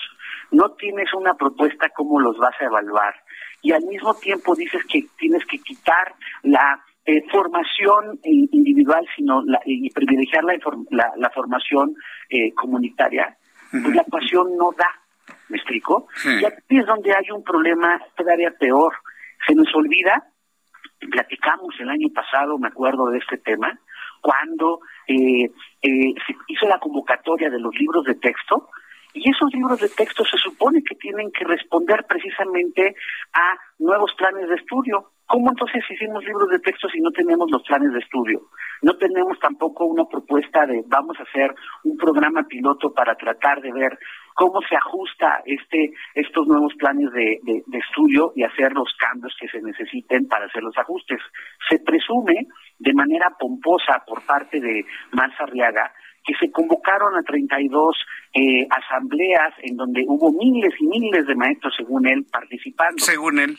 Nada más que no nos dice ni siquiera cómo planean integrar las propuestas de estas miles y miles de voces, ah. en donde además uno ve las redes y observa cómo los propios maestros se quejan de una selección muy particular a modo, amañada, de docentes que querían eh, eh, decir lo que el señor quería escuchar y los que estaban en contra de esta visión de un nuevo modelo educativo, curiosamente no se les daba la voz en estas asambleas. A ver, aquí una, una pregunta. ¿E-, ¿Esto está, ¿Esta idea está aplicando únicamente para escuelas públicas o también escuelas particulares?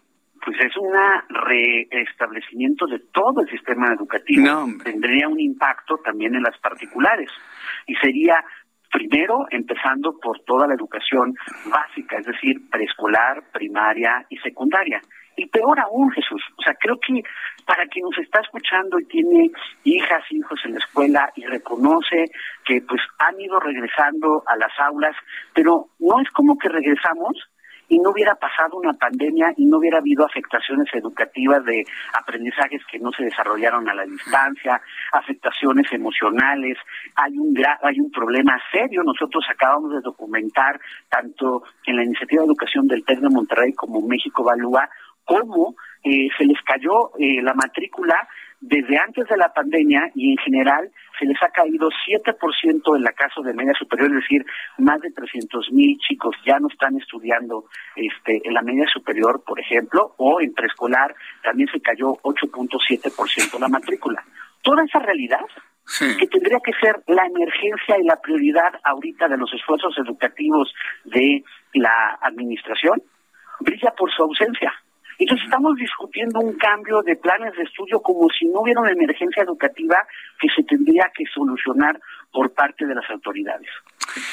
Vaya, pues sí, es que es un problema. Yo me quedo con la duda. Este Marx Arriaga, ¿por qué tiene tanto poder para hacer este tipo de cosas? ¿De dónde sale? ¿Quién es este personaje, este sujeto, el Marx Arriaga? Pues él mismo, o sea, en una entrevista que le hicieron en, en la prensa especializada en educación, en educación futura, está en, YouTube y vale la pena, Jesús, que la vean, eh, la veas tú y la audiencia, porque se retrata de cuerpo entero. Cuando le empiezan a preguntar, oigan, ¿y cómo se va entonces a hacer la evaluación de los aprendizajes? O ¿Cuándo se va a implementar este nuevo modelo educativo? Él confiesa así, no es que yo no soy experto, eso le corresponde a otras áreas de la SEP. Oye, a ver, pues justo esas áreas de la SED que serían las que tendrían que estar encargadas de hacer todo este este esfuerzo y no el señor como vocero del mismo, ¿dónde están?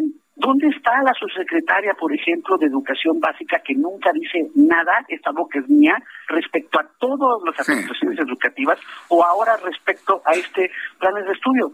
Entonces, sí preocupa porque él trata de justificarse y dice, no, es que yo más que un funcionario público soy un creyente en la transformación. Pues qué bueno que creas en la transformación, pero lo que importa aquí es las bases pedagógicas si tú te pretendes hacer un cambio mayúsculo en el sistema educativo, mismas que no tiene el señor. Bien, pues Marco Fernández, estamos muy atentos del, en dónde va a quedar esta propuesta. Nos tranquiliza que todavía es una mera propuesta. Y mal haríamos en México permitir que este tipo de destrucciones eh, eh, pasen hacia adelante. Yo creo que los padres de familia tenemos que defender hoy el sistema educativo que tenemos, porque cambiar no significa mejorar. Y cambiar nada más porque se le ocurre al presidente de la República, pues la verdad es que ya llegamos a un punto en donde no tenemos que seguir permitiendo el desmantelamiento de México y ahora el sistema educativo, pues menos. Muchas gracias, Marco Fernández, por este tiempo. Gracias, como siempre, por el espacio. Muy buenas tardes. Hasta luego, muy buenas tardes. Yo le voy a decir una cosa, papás y mamás. A ver, súbale el volumen a su radio, papás y mamás que me están escuchando. Si este Marx Arriaga, ¿sí? Que, que además, de, una manera, no quisiera decir el calificativo porque van a decir, ay Jesús Martín, no lo digas. Bueno, Me lo voy a guardar, me lo voy a comer el calificativo. Pero usted sabe qué calificativo. Dice una cosa y hace otra. ¿sí? Y que en realidad trae órdenes de López Obrador de ver de qué manera desmantelan el sistema educativo. Si esta propuesta pasa y nos desmantelan el sistema educativo de nuestros hijos, la culpa no va a ser de Marx, la culpa no va a ser de López Obrador. Ellos están recibiendo órdenes del Foro de Sao Paulo. La culpa va a ser nuestra, de usted, de usted, de usted, mamá y papá de permitir que este tipo de cosas ocurran. Y esto evidentemente lo tenemos que trascender al poder legislativo, inclusive al poder judicial, lo que quede del poder judicial, para que se impida este tipo de manipulación. Que se necesita un cambio en el sistema educativo, sin duda alguna, ¿eh? Sin duda, o sea, yo reconozco que se necesita un cambio, pero este cambio de lo que conocemos, lo único que está buscando es hacer un país, perdóneme, perdóneme la expresión, pero quieren hacer un país de burros manipulables para poderles dar dinero en la mano y seguir controlando ahora ellos a nuestro país. Ni somos Cuba, ni somos Venezuela, ni somos Bolivia, ni somos ninguno de de esos países, señores. Si este tipo de transformaciones que buscan desmantelar el sistema educativo mexicano pasan, se lo vuelvo a decir, no es culpa de Marx, no es culpa de López Obrador, ellos están obedeciendo una agenda internacional socialista, comunista, como usted la quiera ver. La culpa va a ser de nosotros los mexicanos de permitir que ese tipo de cosas pasen. ¿Cómo vamos a impedir? Hay muchas formas de impedir. Sabemos bien cómo los pueblos pueden impedir el desmantelamiento de sus naciones. Y no necesariamente es a través de tuitazos, ni facebookazos, ni instagramazos. No podemos permitir más desmantelamiento del país, pienso yo. Yo ahí se, ahí se lo dejo. Por lo pronto, insisto, si desmantelan el sistema educativo para ser un país de burros, la culpa no va a ser de ellos. Ellos están trabajando en su agenda. La culpa va a ser tuya, tuya, tuya, de usted, de usted, de usted, mía, por permitirlo. Que nuestra apatía nos impida que esto pase o que esto pase, mejor dicho, ¿no? Entonces, yo ahí se lo dejo, ¿eh? Yo ahí se lo dejo para, para la reflexión. ¿sí? Todavía podemos creer, por ejemplo, en el Poder Judicial. Y le voy, le voy a dar un ejemplo en una noticia muy importante. Hoy una jueza, la jueza séptima de distrito en materia administrativa de la Ciudad de México, emitió una suspensión definitiva, definitiva, que le ordena a la Secretaría de Educación Pública no aplicar las reglas de operación de la escuela es nuestra para 2022. ¿Qué es lo de la escuela nuestra? Que el dinero que le daban a una escuela de tiempo completo para pagarle al maestro, para que los niños tuvieran alimento, para que tuvieran cuidadores y pudieran estar en la escuela hasta las 4, 5 de la tarde, quitarlo y ese dinero ponérselo en la mano a la mamá o al papá. Dígame, ¿de qué le sirven 20 pesos en la mano a un papá o una mamá? Mejor esos 20 pesos se suman para que tengan una escuela de tiempo completo y mamá y papá puedan tener un trabajo, aunque sea de medio tiempo, y recoger a sus hijos ya con tarea hecha, ya bien comidos. Fue una idea extraordinaria. ¿Cuándo nació la escuela de tiempo completo? En tiempos de Felipe Calderón, señoras y señores. Ni más ni menos. Bueno, la escuela de tiempo completo ha servido para que muchas mamás y muchos papás trabajen y puedan llevar alimento a su casa. La escuela de tiempo completo ha servido para que algunos niños coman algo a las dos de la tarde porque ni siquiera tienen para desayunar y el presidente les quita, digo el presidente porque él ordena todo, ¿eh? les quita esa posibilidad a los niños. Se están metiendo con los niños de México. ¿No se dan cuenta? Bueno, pues afortunadamente una jueza, afortunadamente una jueza la séptima de distrito en materia administrativa en la Ciudad de México ha emitido una suspensión definitiva que ordena a la Secretaría de Educación Pública no aplicar las reglas de operación de escuela es nuestra para 2022 y con ello mantener el programa de escuelas de tiempo completo. La jueza consideró que aplicar las reglas de operación como están publicadas en el Diario Oficial de la Federación va en perjuicio de los derechos a la educación y a la alimentación de la niñez. Bravo. Un aplauso para esta valiente jueza que después de esta la van a perseguir, la van a presionar, le van a decir traidora a la patria, traidora al pueblo, porque el pueblo es López Obrador, ¿eh? Le van a decir de todo a esta jueza.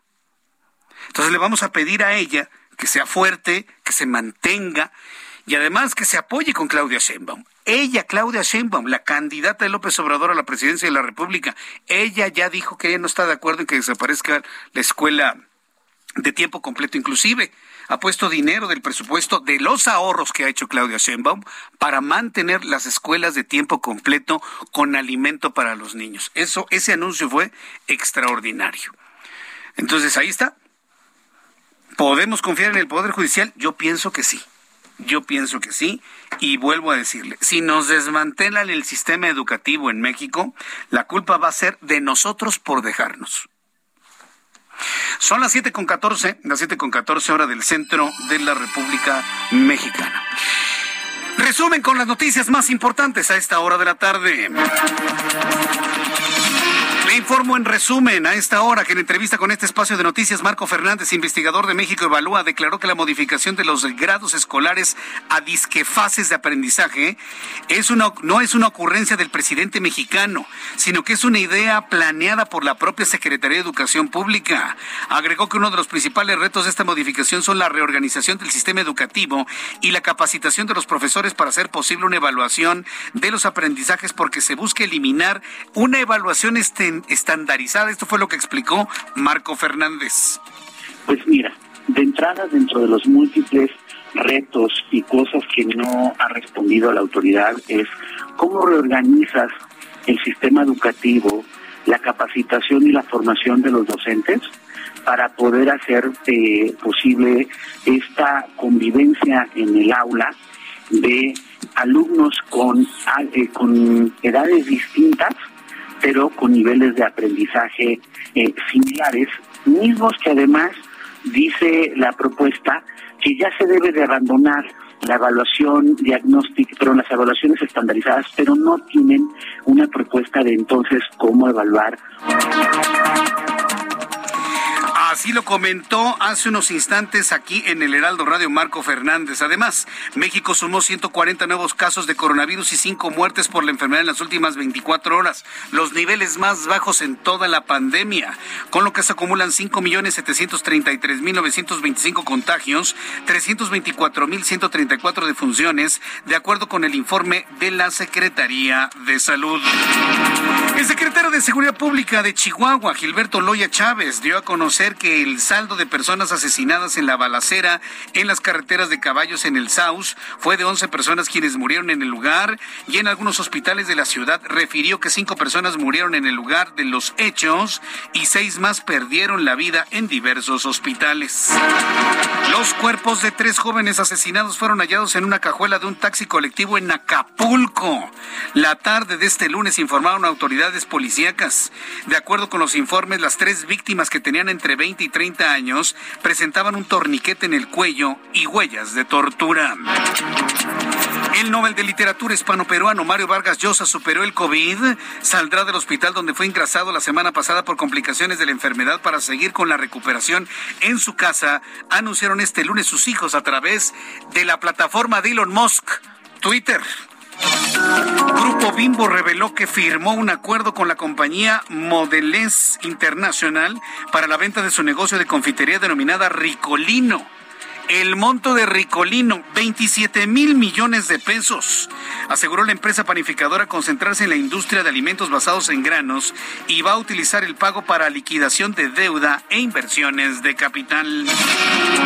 Científicos del Laboratorio de Cáncer Colorectal del Instituto de Investigaciones Biomédicas de Barcelona descubrieron un anticuerpo llamado MCLA-158 que en los primeros experimentos bloqueó la metástasis, frenando así la expansión del cáncer del tumor a los órganos. El anticuerpo ataca de manera selectiva las células cancerígenas, preservando las células madres sanas. Todo un acontecimiento. ¿En qué se basa la investigación española? Que dicho sea de paso, los científicos españoles son de los más avanzados en el mundo en la investigación del cáncer, ya se lo he platicado, una vez más trabajando con el sistema inmunológico del cuerpo humano han podido identificar este anticuerpo específico para evitar la metástasis. Gran avance en cuanto al combate contra el cáncer. La Corte Penal de Apelaciones en Texas suspendió este lunes la ejecución de Melissa Lucio, la mujer latina condenada a la pena de muerte por el supuesto asesinato y tortura de su hija. Sin embargo, después de que la mexicana estadounidense pasara 14 años en la cárcel, sus abogados presentaron una solicitud de suspensión de ejecución, sosteniendo que una nueva revisión del material probatorio del caso demostraba que Lucio es inocente y que fue coaccionada para entregar una confesión bajo presión.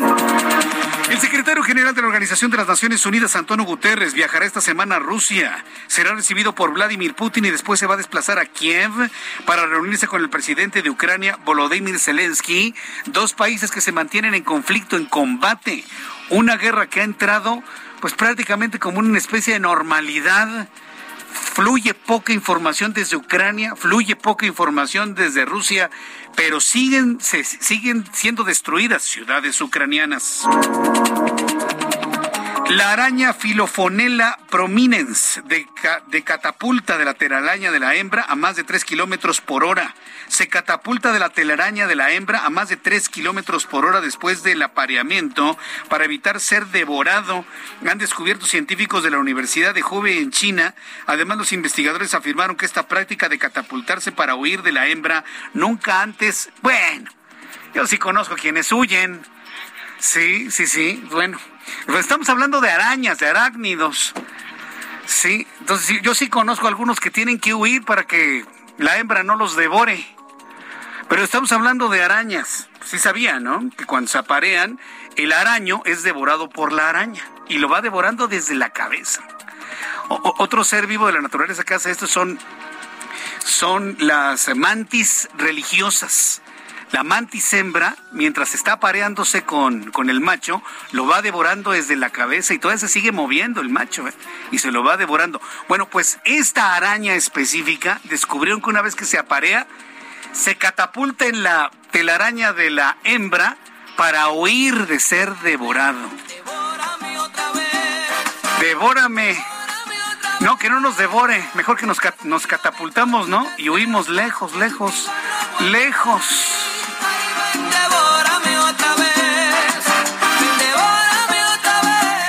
Que sabe la naturaleza, ¿verdad? Que sabe la naturaleza. Con esta información, aquí nuestro resumen de noticias. Le invito para que siga con nosotros. Le saluda Jesús Martín Mendoza.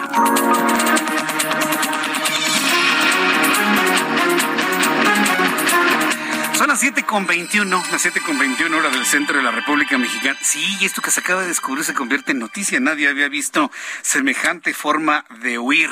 Bueno, vamos con nuestros compañeros reporteros urbanos, periodistas especializados en información de ciudad. Daniel Magaña, qué gusto saludarte. Bienvenido. Muy buenas tardes. ¿Qué tal, Jesús Martín? Eh, muy buena tarde. Bueno, pues ya tenemos información para las personas que se incorporan de la zona de la avenida Luis Cabrera hacia el anillo periférico sur vaya con algo de carga vehicular el periférico en dirección hacia la zona pues de camino a Santa Teresa es de incorporación pues problemática por los automovilistas que se incorporan de los carriles centrales a los laterales ingresar hacia la zona de pues Salinas de Pedregal así que bueno, hay que tomar en su cuenta se incorpora de búsqueda pero encima en esta incorporación el avance es favorable aunque bueno pues al llegar hacia el lóbalo de San Jerónimo esta incorporación también al eje 10 bueno pues ya tenemos intensa actividad vehicular en toda esta zona y también bueno pues ya caen algunos unas gotas de lluvia en toda esta zona. manejar con cuidado esta tarde de lunes. El reporte, Jesús Martín. Muy buenas tardes. Gracias, Daniel Magaña. Muy buenas tardes. Mario Miranda, qué gusto saludarte. Bienvenido. ¿En dónde te ubicamos a esta hora?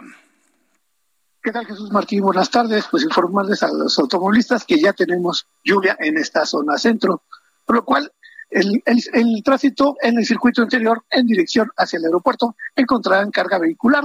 En el sentido opuesto encontremos buen avance en dirección a Benjamín Franklin. Paseo de la reforma de la Estrella de Luz a la Glorieta de La Palma con buen avance. Y finalmente, Calzada México-Tacuba del circuito a insurgentes con carga vehicular. Jesús Martín, pues hay que mencionarles a los automovilistas que no manejen de velocidad y que manejen con precaución, ya que encontraremos pavimento mojado en esta zona centro. Jesús Martín, seguiremos pendientes. Muchas gracias por esta información, Mario Miranda.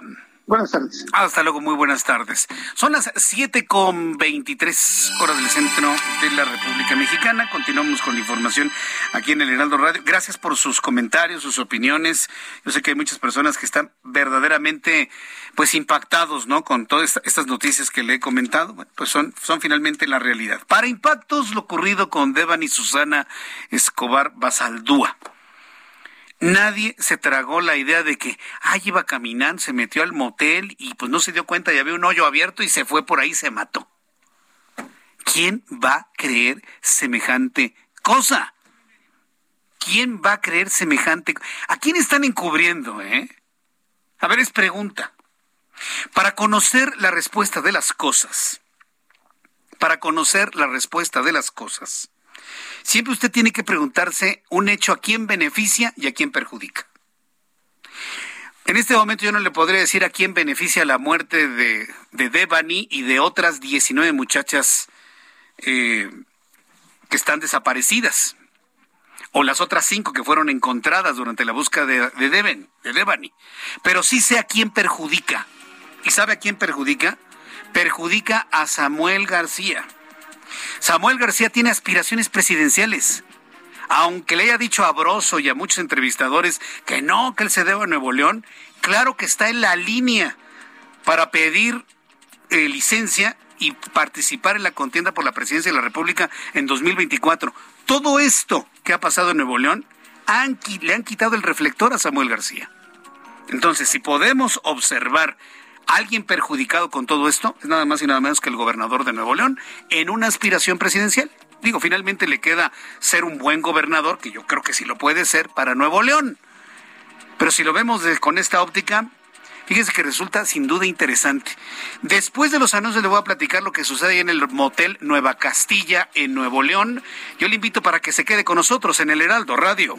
Escuchas a Jesús Martín Mendoza con las noticias de la tarde por Heraldo Radio, una estación de Heraldo Media Group. Heraldo Radio, la HCL se comparte, se ve y ahora también se escucha.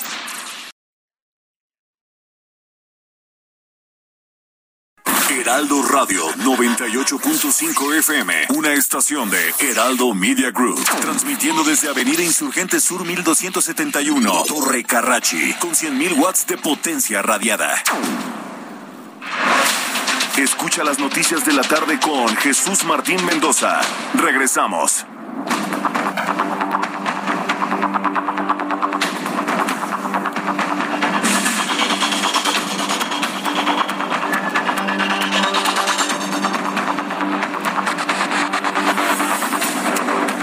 Con treinta, las 19 horas con 30 hora del centro de la República Mexicana. Continuamos con la información aquí en el Heraldo Radio. Eh, rápidamente quiero informarle que este lunes agentes policíacos resguardaron el motel Nueva Castillo ubicado en el municipio de Escobedo, Nuevo León, donde fue encontrado el jueves pasado el cuerpo de la joven Devani Susana Escobar Basaldúa. El domingo la Fiscalía de Nuevo León anunció que la Fiscalía especializada en feminicidios y delitos contra las mujeres del Estado atrajo el caso de la joven Devani Susana Escobar. ¿Cuál es el asunto central de cómo va la investigación, que ya la hemos conocido de manera profusa en nuestros medios de comunicación, digo yo a la distancia, durante estos días de descanso estuve muy pendiente de lo que sucedía con Devani. Eh, ¿qué, ¿Qué es lo fundamental? Que ya se desechó por completo la hipótesis del accidente. Ay, es que entró al hotel y quería resguardarse y no se dio cuenta de que había una cisterna abierta y se cayó y se mató. De verdad. ¿De verdad piensan que la, la, ciudadanía, la opinión pública, la gente es tan incrédula? ¿realmente la Fiscalía de Nuevo León, que seguramente me está escuchando en el 99.7 de FM allá en Monterrey, ¿realmente creyeron que nos íbamos a tragar esa versión de los hechos? ¿De verdad no, nos creen retrasados mentales o, o qué? ¿Qué nos creen las autoridades? Entonces, ¿cuál es la noticia sobre esto? Que ya cambió, que ya se está investigando el feminicidio de Devani. Ya se está investigando el feminicidio de Devani y al aceptar eso, bueno, pues entonces ya esta versión del accidente ha quedado completamente en el olvido. Y esto gracias a la presión del papá, ¿eh? de don Mario, que ha estado duro, duro y dale, fuerte, con entrevistas, con reclamos. No está llorando ni está deprimido, eso vendrá después. Está furioso porque le mataron a su hija. Y ese dolor que está sintiendo don Mario lo están sintiendo otros 19 papás cuyas hijas no aparecen en Nuevo León, otras decenas más de mujeres que no aparecen en el resto de la República Mexicana. Y es un dolor que van a sufrir futuros papás cuyas hijas desaparezcan lamentablemente en los próximos días, en las próximas semanas y en los próximos meses. Entonces no nos enfoquemos a que es don Mario, ¿no? Don Mario Escobar. Son centenares de papás afligidos, furiosos, enojados, porque la autoridad no hizo lo que tenía que hacer en el momento que tenía que hacerlo. Y si la chica ya estaba muerta desde la misma madrugada de ese sábado 9, de ese sábado 9 de abril, haberla dejado abandonada 13 días en un pozo o donde haya estado, también es algo que les ha provocado intensísimo dolor. Bueno, pues vamos a otras noticias que la verdad también nos han verdaderamente sorprendido. A mí, en lo personal, me sorprende cómo el gobierno mexicano cambia, cambia su discurso, cambia sus compromisos a la mera hora. Sí. Yo, yo, no sé qué es lo que pretenden con este tipo de actitudes, el cambiar los compromisos a la mera hora. Y estoy hablando de la reunión que se iba a sostener con los ambientalistas, con los artistas, con los científicos que están en contra que están en contra de la construcción del tramo 5 del tren Maya, que por cierto, hoy quedó revelado que no es un tramo en manos del ejército mexicano en su construcción, es Grupo México el que pretende construirlo. Este lunes 25 de abril se tenía pensado llevar a cabo un encuentro con el presidente de la República y un grupo de actores, cantantes y científicos. Científicos, subrayo, científicos también, ambientalistas. Eh, en la campaña Sélvame del tren o Sálvame del tren, pero bueno, le llaman Sélvame del tren, pero la presidencia anunció la cancelación del encuentro, ¿sí? No obstante, contrario a lo afirmado por presidencia, el único que informó que no acudiría fue el actor Eugenio Derbez. Eugenio Derbez explicó precisamente las razones por las cuales no acudía al encuentro, no lo cancelaba, no, no puede acudir por cuestiones de trabajo. Y bueno, estoy haciendo este video porque como muchos saben, eh, hoy teníamos una reunión con el presidente, eh, todos los del movimiento de Sélvame del Tren, y nos las cancelaron ayer, a 24 horas de la reunión nos las cancelaron, argumentando que los integrantes de este movimiento, los famosos, habíamos dicho que no íbamos a asistir cosa que es falsa porque no es cierto. Ya hablé con todos y nadie, nadie dijo que no iba a asistir. El único, el único que dijo que no iba a asistir fui yo, por esta razón, porque estoy filmando una película desde hace dos meses, tengo un contrato con un estudio norteamericano y esta fecha la tengo apartada desde hace dos o tres meses bueno, pues esto fue, eso que estábamos escuchando en este momento, esto que estábamos escuchando es precisamente lo que informó Eugenio Derbez. Estoy platicando con Arturo Islas en televisión y dice, parece que el presidente quería tomarse una foto con Eugenio Derbez y nos dejó plantados a todos los demás. El único que no podía era Eugenio Derbez y aquí estamos todos frente a Palacio Nacional, pero finalmente canceló la invitación. Y López Obrador no se quiere reunir, ¿eh? los hizo menos. Dijo, no, hombre, que se reúna el director de Fonatur, que se reúna el director del tren, que se reúna la secretaria de, de Medio Ambiente. Con ellos yo no me voy a reunir de ese tamaño. En la línea telefónica, Rodrigo Medellín, investigador del Instituto de Ecología de la Universidad Nacional Autónoma de México.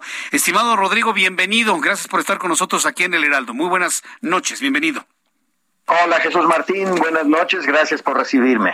Gracias por estar aquí con nosotros, Rodrigo Medellín. Una primera impresión de la forma en la que el presidente de manera unilateral cancela este encuentro con ustedes.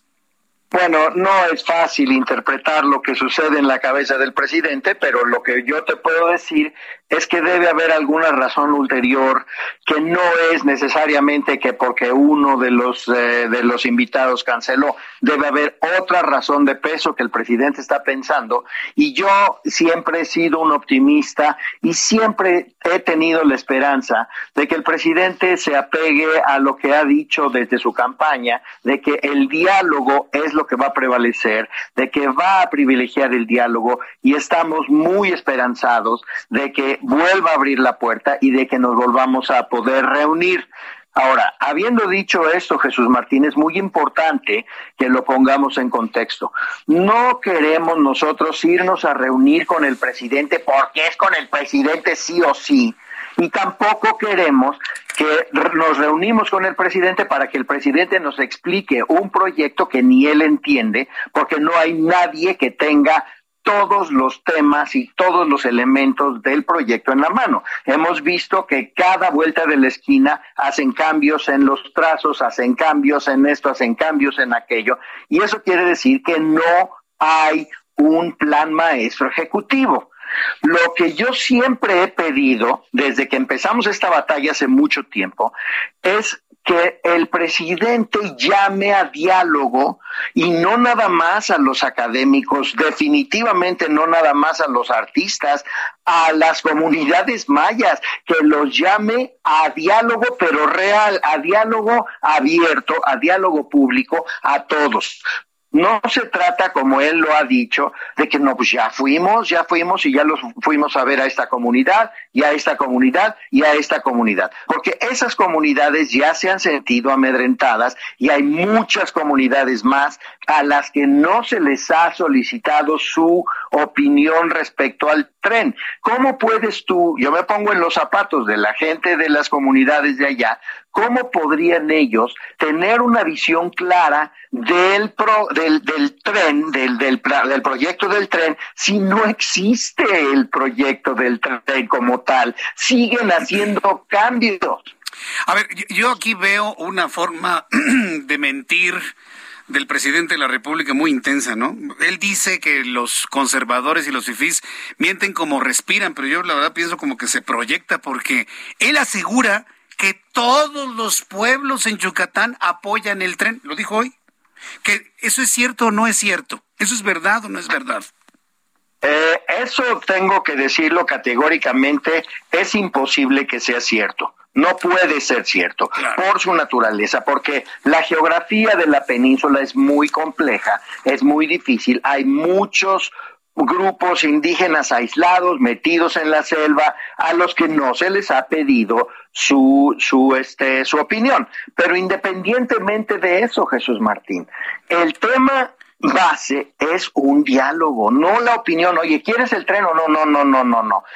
Este, este proyecto, que es un proyecto de sexenio, es un proyecto que el presidente quiere enarbolar como su bandera, una de sus grandes banderas de su sexenio, debe quedar en lugar de con una estela de escándalos como lo está haciendo, debe quedar como una, como una base de comunicación real, de diálogo con el pueblo. Y eso querría decir que desde el mero principio podríamos haber estado sentados a la mesa para platicar las mejores condiciones para realizar el tren. Y quiero decirlo, no es tarde para hacerlo. Todavía tenemos tiempo para poder hacer este diálogo y llevar a el mejor puerto posible el famoso tren Maya, ¿no? A ver, pero es que este diálogo empieza mal y, y empieza en malas condiciones. ¿Por qué lo digo? Porque hoy el gobierno está diciendo que quienes rechazaron el diálogo fueron ustedes los artistas, los ambientalistas, los científicos, los voceros, que son ustedes los que rechazaron el, diálogo. Y el problema está en que a este gobierno y a este personaje que está en el Palacio Nacional le creen millones de personas que ni se informan, ni se enteran, ni leen, ni nada. Y ese es el problema. Si él dice, es que los artistas lo rechazaron, se quedan con la idea de que ustedes lo rechazaron. La pregunta es, ¿ustedes rechazaron el diálogo? Porque eso es lo que está diciendo el gobierno en este momento a través de su Dirección de Comunicación Social. Definitivamente no fuimos nosotros los que ah. rechazamos el diálogo y también es muy cierto, es muy cierto que seguimos completamente abiertos a la posibilidad de que nos vuelvan a llamar y que realicemos esa reunión. Y que la reunión no sea una reunión y tan tan se acabó, miren aquí les cuento cómo está el proyecto y adiós, sino que esa reunión sea para establecer las condiciones del diálogo con todos los actores que se están involucrando en el proceso. Ahora, Jesús Martín, tú has visto que esto ha ido creciendo y creciendo y creciendo y creciendo. Al principio el presidente ni caso nos hacía. Ahorita ya el presidente se dio cuenta de que efectivamente tenemos puntos válidos, que tenemos información importante que aportar, que tenemos parte de la opinión del pueblo de nuestro lado lo único que nosotros pedimos, y repito, yo soy un optimista y no soy ningún enemigo del, gobierno ni de nada, yo lo que quiero es proteger al medio ambiente del país. Estamos en la mejor disposición de sentarnos a platicar para sacar el mejor provecho de un proyecto que puede tener algún viso de sustentabilidad para el futuro de México. ¿Y van ustedes a esperar a que nuevamente el presidente haga la convocatoria? ¿No, será mejor definitivamente plantarse y exigir eso en defensa de los ríos subterráneos, de los cenotes, de la delicadeza de la zona donde se está pretendiendo hacer este tramo? Porque si ustedes esperan una nueva convocatoria, yo le puedo asegurar que la convocatoria no va a venir, ¿eh? no va a llegar. ¿Cómo van ustedes a presionar el encuentro? Espero que te equivoques, Jesús Martín, pero desde nosotros no nos vamos a quedar sentados. De hecho, tú has visto que ya la parte legal de este movimiento Sélvame del Tren ya ha metido varios amparos, ya los jueces dieron entrada a los amparos y esto es algo que hay que decirlo. Es muy importante que no nos separemos de la legalidad. Debemos estar apegados a la ley en todo momento. ¿Eso qué quiere decir? Que si el juez dijo el amparo entra y vamos a detener las obras, que se detengan las obras, porque Imagínate el tema de que el presidente o sus, o sus equipos decidan no seguir la ley, no apegarse a la ley. Entonces sí estaríamos en un problema muy, muy grave. Bueno, nos, nos dijo el presidente que no iba a tirar un árbol y llevan millones de árboles tirados. Tristemente, así ah, es. Es que conocemos, mire, conocemos el modito de López Obrador Leal, conocemos el modito, por eso yo pienso que o, la pregunta es, ¿qué van a hacer para provocar ese encuentro y hacerlos entrar en razón de los terribles daños y perjuicios irreversibles al ecosistema de la península de Yucatán? ¿Cuál es su plan pues Las voces, las voces se siguen sumando y el plan B sigue siendo el plan A, que es seguir sumando voces, seguir haciendo partícipes a todos los mexicanos, mostrando la evidencia que ha, ha Fuera de toda duda, está clarísimo el destrozo ambiental. Cada vez hay más gente que está involucrándose en el proceso, involucrándose en el movimiento, aportando información, reconociendo que tenemos razón.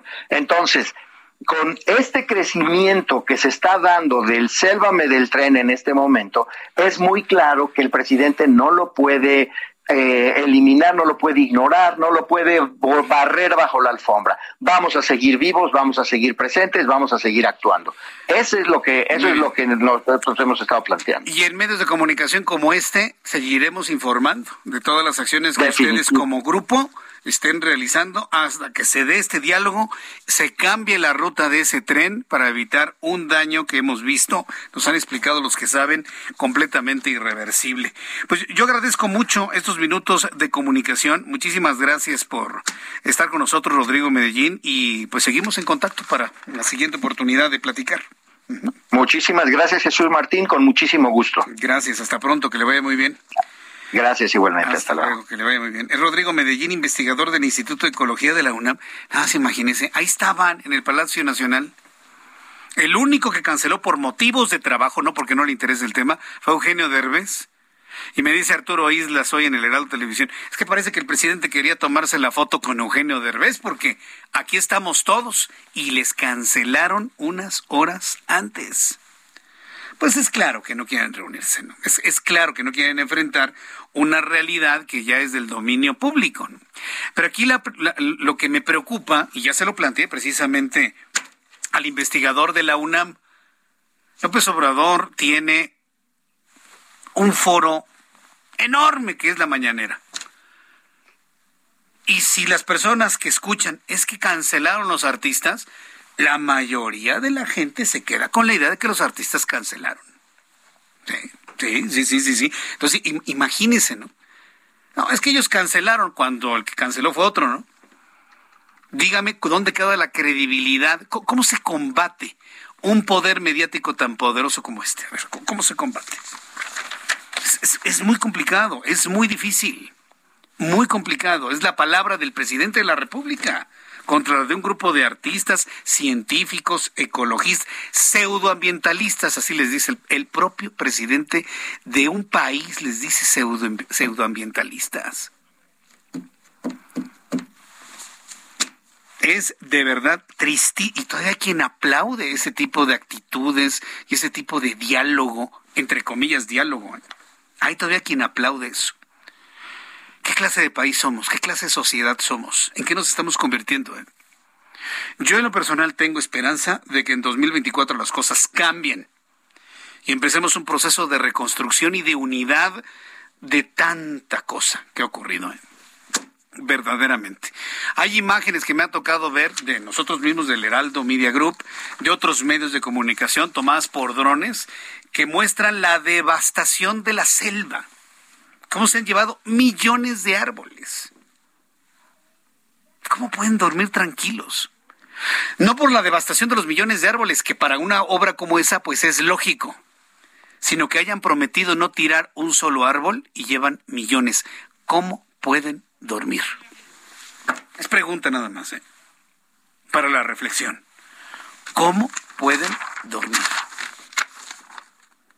Qué tristeza, ¿eh? Qué tristeza. Son las 7 con 48, 12 minutos y serán las 8. ¿En serio? Nos quedan ya muy pocos minutos de nuestro programa de noticias y aprovecho este tiempo para saludar con muchísimo gusto a Luis Ramírez. Usted lo conoce, Luis Ramírez de Mundo Inmobiliario. Mi estimado Luis Ramírez, bienvenido. Gusto en saludarte. Muy buenas noches.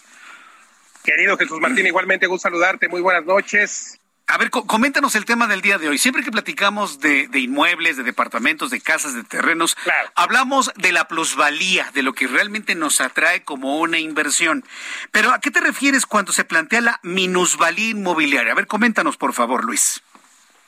Totalmente, todos hablamos de la plusvalía y muchas personas, esperaría yo que el, gran porcentaje de tu audiencia pudiera siempre estar midiendo cuánto eh, vale su propiedad. Y la plusvalía tiene esa consecuencia. Regularmente hablamos de la ganancia en las propiedades.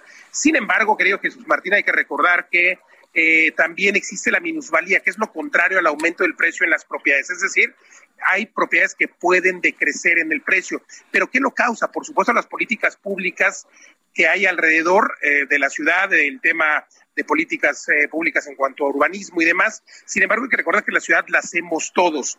Y bueno, pues hay que comentar que, por ejemplo, eh, una percepción de inseguridad en una colonia en la que hay este tipo de elementos de inseguridad o de falta de mantenimiento a las calles, al pavimento, a las banquetas, bueno, pues genera precisamente eh, la pérdida del precio de las propiedades o que vaya disminuyendo el precio de las propiedades. ¿Por qué? Porque nadie quiere vivir en ellas. Y cuando digo que la ciudad la hacemos todos, bueno, hay eh, ejemplos que podemos poner. Hay los famosos efectos que algunos urbanistas le llaman el efecto de la ventana rota o el efecto de la ventana pintada. Y este efecto es que si tú cuidas tu casa, en tu cuadra, en tu colonia, puedes contagiar a los demás, puedes contagiar a los vecinos para que hagan lo propio. Entonces, eh, y al contrario, si tú no cuidas tu propiedad, no cambias el vidrio roto de tu ventana, pues puedes contagiar precisamente a que los vecinos y el gobierno hagan lo propio. Por eso decía yo que en la ciudad lo hacemos todos. Entonces, si hay elementos externos que afectan la plusvalía o la minusvalía, puede hacer que la propiedad crezca de valor o decrezca. Ya decía yo inseguridad, o poner un basurero, o que no se mantengan, querido Jesús Martín. ¿Hasta un basurero puede afectar la plusvalía de una propiedad? Pero claro, imagínate que afuera de tu casa o en tu en tu cuadra nunca levanten la basura y un basurero eh, en, cercano también del olor, etcétera, claro que las personas eh, no querrían vivir ahí y eso hace que el precio de una propiedad baje. Entonces hay que tratar de cuidar nuestro entorno y tener estos elementos, pero también hay, querido Jesús Martín, algunos elementos que tú como propietario puedes hacer que generen una minusvalía. Por ejemplo, no darle mantenimiento a tu casa. Lo que hoy parece eh, una gotera, mañana se puede convertir en un verdadero problema. Correcto. E, e, esto es muy, muy, muy importante. Entonces, el mantenimiento, lo que se tiene en el entorno. Me imagino que hasta el, eh, los pagos de prediales, de impuestos correspondientes, tenerlo en orden le dan plusvalía. No hacerlo le dan minusvalía a la propiedad. Entonces.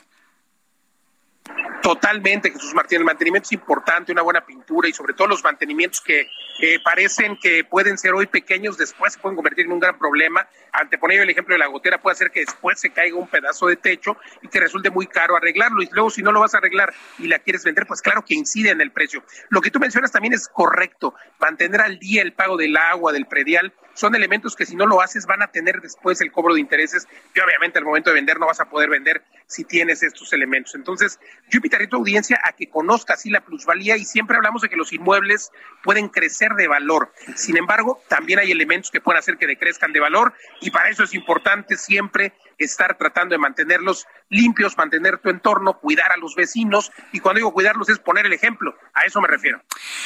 Pues siempre es un enorme gusto, Luis Ramírez, siempre aprendemos algo nuevo cuando platicamos contigo de, bienes inmuebles, la mejor inversión hoy por hoy, no me queda la menor duda. Por favor, dinos dónde te escuchamos, dónde te vemos, cómo te seguimos, el público, cómo pueden entrar en contacto contigo, Luis Ramírez.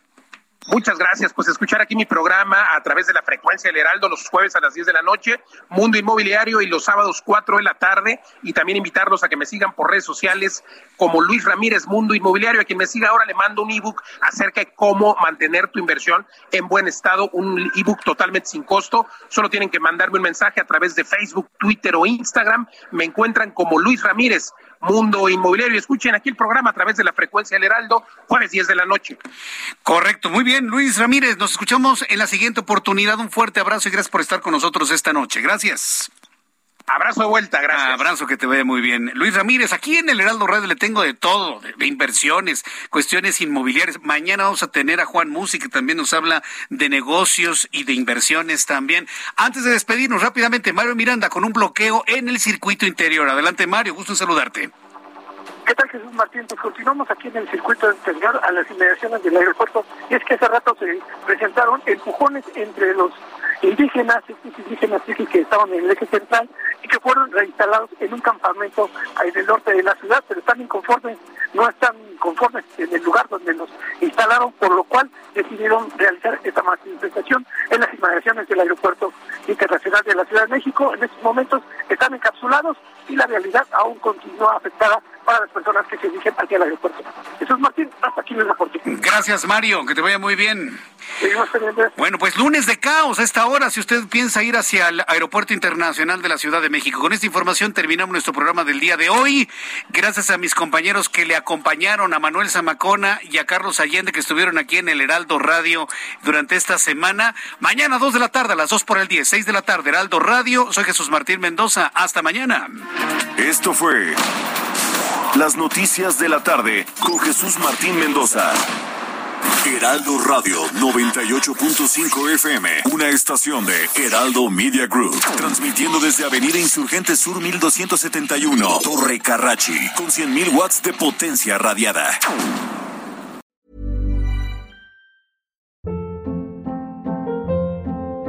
Hold up, what was that? Boring, no flavor. That was as bad as those leftovers you ate all week. Kiki Palmer here, and it's time to say hello to something fresh and guilt-free. Hello Fresh. Jazz up dinner with pecan-crusted chicken or garlic butter shrimp scampi. Now that's music to my mouth. Hello Fresh. Let's get this dinner party started. Discover all the delicious possibilities at hellofresh.com.